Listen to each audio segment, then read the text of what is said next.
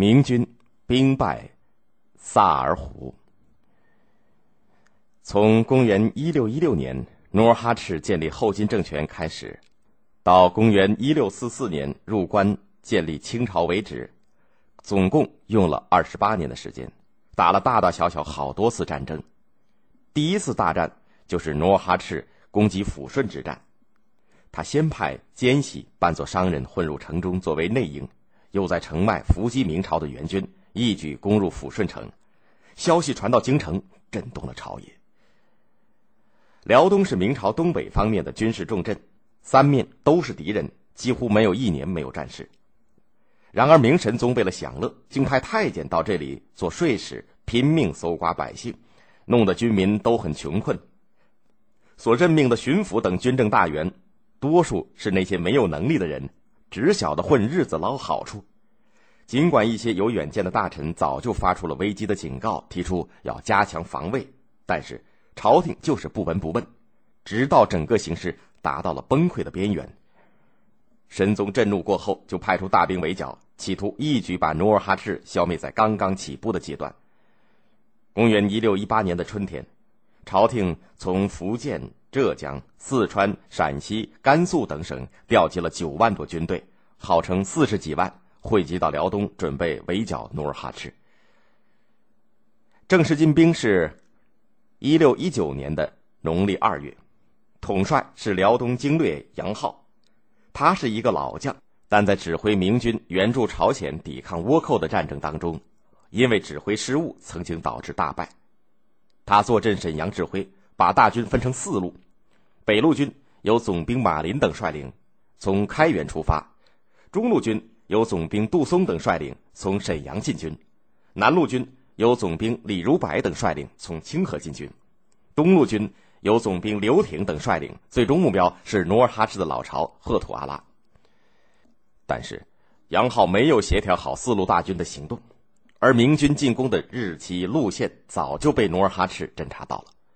他针对明军分进合击的战略，正确的利用时间差，采取集中兵力各个击破的办法。他分析，明军的主力是中路军的杜松的军队。杜松有勇无谋，急躁冒进，有机会要先击败他。杜松确实是一员老将，长期镇守辽东，身经百战，非常勇敢，但是也有些刚愎自用，不容易听取他人的意见，又想抢头功，于是他就正好撞到了努尔哈赤的枪口上。大军出发的时候，天已经下起了鹅毛大雪。杜松却不管天气的恶劣以及邻军的配合，命令军队冒着大雪孤军深入。杜松的人马一天奔驰了一百多里，渡浑河的时候，因为水流很急，军队只能涉水到河中央，爬不上对岸。杜松喝醉了酒，强迫士兵硬渡，不少将士没有遇到敌人就被淹死在河里。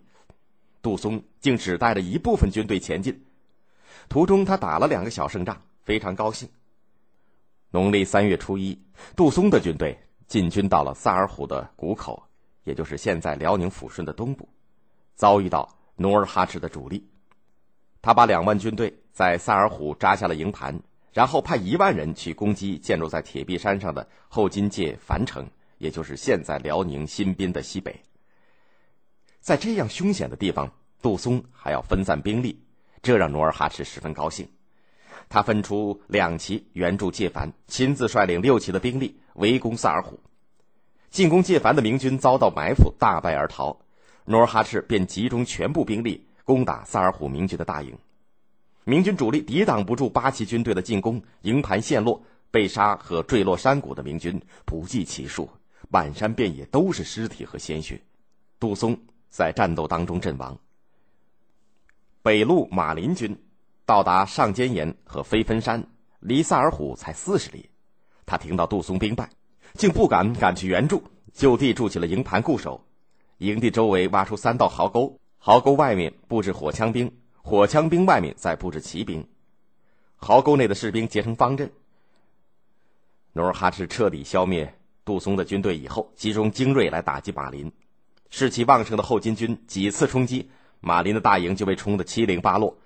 阵亡的将士填满了山谷，马林左冲右突，才死里逃生。东路总兵刘挺是一员猛将，他使用一柄大刀，重一百二十斤，在马上舞动，轮转如飞，谁也抵挡不住。有人称他为刘大刀。他很会打仗，在云南、广西、四川、陕西一带都打过仗，比较老成持重。他进军的线路最远，也最难走，一路上山岗重叠，马都走不成队形。但是刘军将士还是披荆斩棘，勇敢的前进。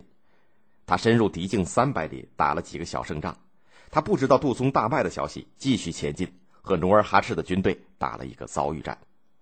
刘挺立刻命令军队抢占高地，努尔哈赤的军队却先爬上了一座山岗，占据了有利的地形，从山岗上冲下来。明军虽然勇敢抵抗，拼死肉搏，但是因为所占的地势不利，又是远道疲劳，而旁边又杀出了一支八旗的生力军，终于崩溃。大多数明军将士英勇阵亡，刘挺死战，他的养子刘昭孙也很骁勇，徒手打死了好几个八旗兵，但是因为寡不敌众，也死在战场上。只有南路军李如柏进军最慢，杨浩听到三路讨伐军全都覆没，赶快通知李如柏撤军，这才保住了一支军队。这就是中国战争史上有名的一次战役，叫做萨尔浒之战。努尔哈赤创造了以少胜多的著名战例，明朝的文武将官阵亡三百多人，士兵阵亡四万五千八百多人。明军因为号令不统一，兵力分散，上级和下级相互欺骗，大部分将士没有斗志，所以彻底失败。从这以后，努尔哈赤又赢得了一连串辉煌的军事胜利，使明朝一天天走向灭亡。